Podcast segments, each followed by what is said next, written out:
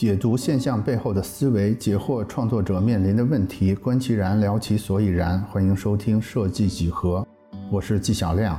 今天我们要聊的是人工智能绘画的一些新进展，以及对此的一些简单的感想和分析。这个话题其实我早就想聊了，因为我本身是喜欢画画的。大概半年前，有一位画师，他用一个 AI 绘画软件生成了一组作品，发表在了站酷。那个时候呢，我们绘画频道的编辑看出来这组画有点不对劲，但是我们当时也没有往 AI 的方向想，所以我们简单商量之后，仍然给了这组精美的插画作品一个首页推荐。后来这件事儿呢，它引发了一场不大不小的争执，所以我们后来其实是撤了这组 AI 绘画作品的首页推荐的。哦，对，它是不是一组作品，其实现在也不好说。这是一件往事，但是这件往事它提示的这个信息很值得我们思考。也就是说，当人工智能生成的绘画已经让每天都要看几千张绘画作品的编辑都真假难辨的时候，究竟什么叫做绘画作品？或者说，如果 AI 绘画软件它提供了一个强大的工具，那么人类究竟在这个工具中参与到什么程度？才可以认为这张画是一个原创作品，而不是一个机器作品。毕竟，如果我们说我在这个画创作的过程里边提供的贡献就是随机的点了一下鼠标，所以这个画的原创权就属于我，似乎有点说不过去，对吧？所以我们带着这几个问题来看一看这件事儿啊。现在其实已经有很多只需要简单操作就可以自行运算的这种图片的修改软件，比如说。在国外比较知名的这个 Wombo，大家可能看过类似的短视频，就是你传一张照片，然后它就可以给你生成一个照片上的人正在唱歌的一段视频。如果你看过的话，你会知道，其实看起来还是蛮自然的，就是还是有不错的置信度的。然后这个叫 Wambo 的 App，其实还有很多其他不同的 AI 运算功能。统一的特点呢，就是都很简单，比如说你只需要点一下屏幕。只需要传一张图等等之类的，特点就是足够的简单，同时生成的效果也挺有说服力的。我们在题目里提到了一个软件叫 DALL-E，它其实是一个更专业化的 AI 绘画应用，还有另外一个叫做 Disco Diffusion 的应用一起，现在基本上是整个 AI 绘画领域比较前沿的两个软件。在不久前的二二年的四月份，这个 DALL-E 更是。开放了它第二代的使用申请，所以大家看我们题目里也是 D L E 二。从目前传出的一些试用的画面来看，第二代对比第一代又有了非常巨大的进步，甚至有人说它已经达到了中高级原画师的水平。我首先向不了解这个 D L E 的小伙伴简单介绍一下它的特性和它的神奇之处啊。这个 D L E 的一代它诞生于2021年的一月，其实也没有多久。在它之前，其实就有 AI 绘画或者是人工智能生成的这回事儿，但是那个时候的 AI 绘画更多是用来生成二次元头像的，而且那个时候在它之前的这些所谓绘画软件吧，它其实有着严重的算法涂抹的痕迹，然后结构经常也是错乱的。这个 DLE 的革命性在于，它一方面它就一举把 AI 绘画从二次元扩展到了更丰富的。风格，比如说它可以模仿油画、模仿版画等等之类。另一方面，它还开创了一个全新的生成方式，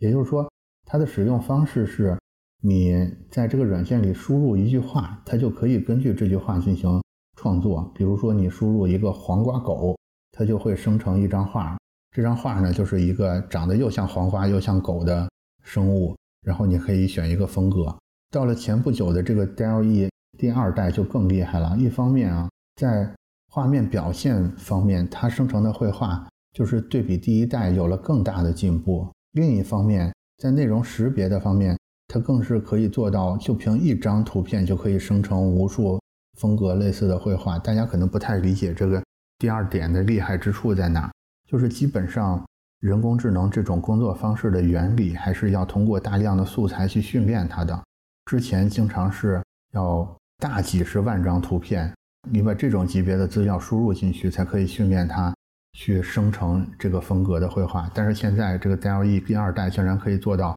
你只给它一张图，它就可以生成风格类似的绘画。这个能力非常的逆天啊！我现在一下子能想到的这个功能的一个应用，就是对素材行业的一个颠覆。我们设计师其实我们都需要用图片来作为素材进行创作，包括我们站酷自己也有自己的这个素材网站海洛。我们之前都是要付费才能获得一张，比如说比较高清的或者是质量比较高的素材。但是有了 DALL-E 二的这个功能，是不是意味着我们只要把一张图片输入到这个软件里去，它就可以生成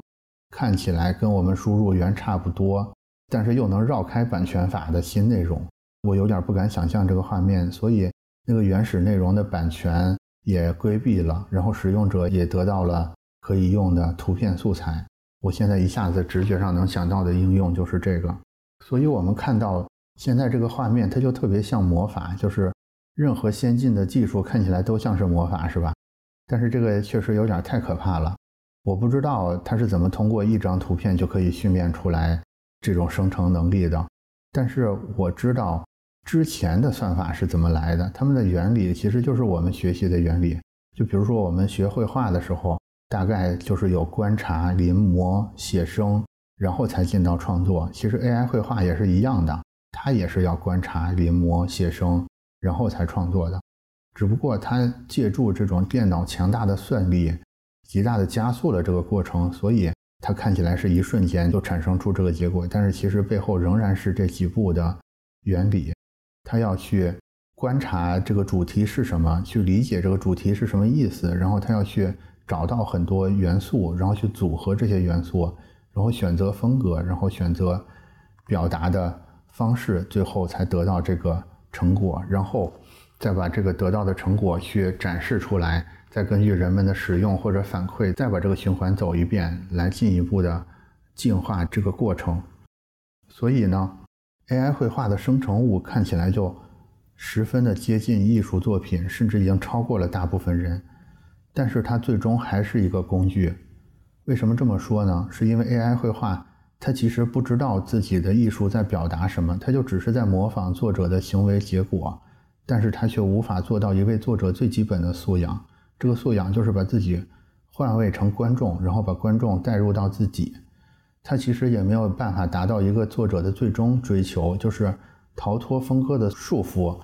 成为更难以模仿的。我觉得创作的本质就是非共识，什么意思呢？作者存在的意义，它并不是生产出来已经被认为是精致商品、已经具有价值的产品，而是他要不断的去刷新，究竟什么是精致，什么是美好这个词儿的定义。我觉得随着技术的发展。所有已经被定义出来的好，都会不可避免地被技术工具所替代。所以呢，这个时候作者对作品的解释，有时候就已经超过了这个作品本身的重要性。我觉得解释能力可能是接下来设计师一个非常必要的能力，因为我刚才也说了，创作就是非共识嘛，就是你创作的这个东西必然是还没有得到大家的认可的。因为你是个创作者，那些已经认可的，接下来会有 DLE 这样的软件来完成了，所以你必须得花很多的精力去想，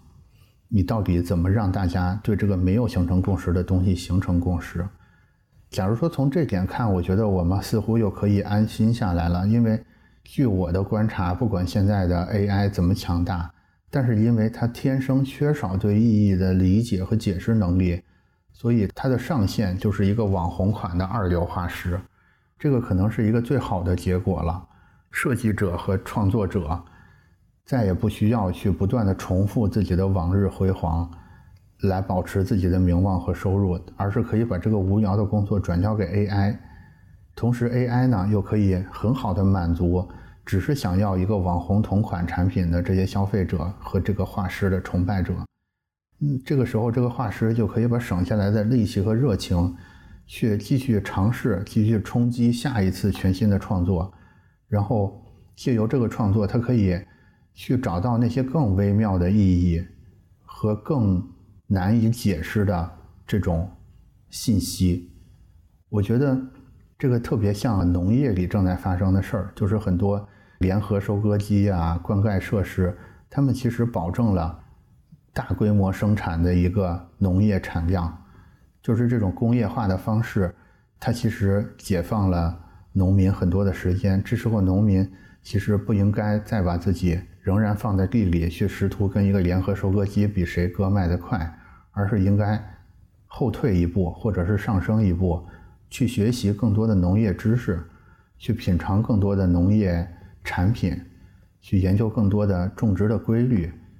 然后去。培育出这种更加美味和高产的良种，然后这些种子可以交给机器再去做，这样大家各安其位，岂不是一个最美好的结果了吗？我觉得五彩斑斓的黑一定来自一个六神无主的客户，他们呢必然抱着一个七上八下的感情，只有得到足够空间的设计者才可以拿出一个十拿九稳的方案来满足他们。我的天哪，我竟然埋了这么深一个梗！五六七八九十，我个人特别希望尽快可以见到 DLE 们的第三代、第四代、第五代，他们我觉得一定可以给我们真正优秀的创作者留出更多的空间和时间。最后，我相信这些有独创力的作者跟这些越来越强大的 AI，我们都会是最后的胜利者。你们有用过什么类似的智能工具吗？来评论区聊一聊吧啊！最后我插播一个消息，我最近又看到了一个新的叫做 Mid Journey 的机器人出现了，比我们前面聊的那两种 AI 绘画软件又有了一个更大的进步。这个我们简称它叫 MID 的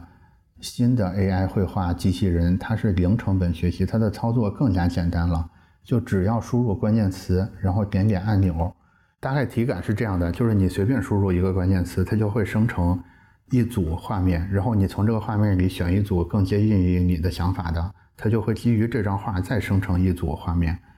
以此类推，你就可以不断的借助一个简单的点击，去不断的让这个让它生成的结果更接近于你想要的那个样子。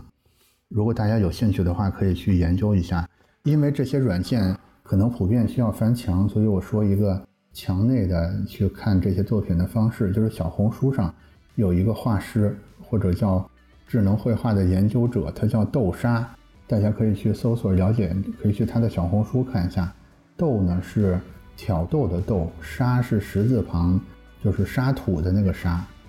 小红书豆沙，大家可以去搜索看一下，他在用这些人工智能的软件。嗯，做很多的作品，也在讲解这些软件的原理是什么等等之类的。那好，那今天关于人工智能绘画的话题，咱们就聊到这儿，下期咱们继续聊。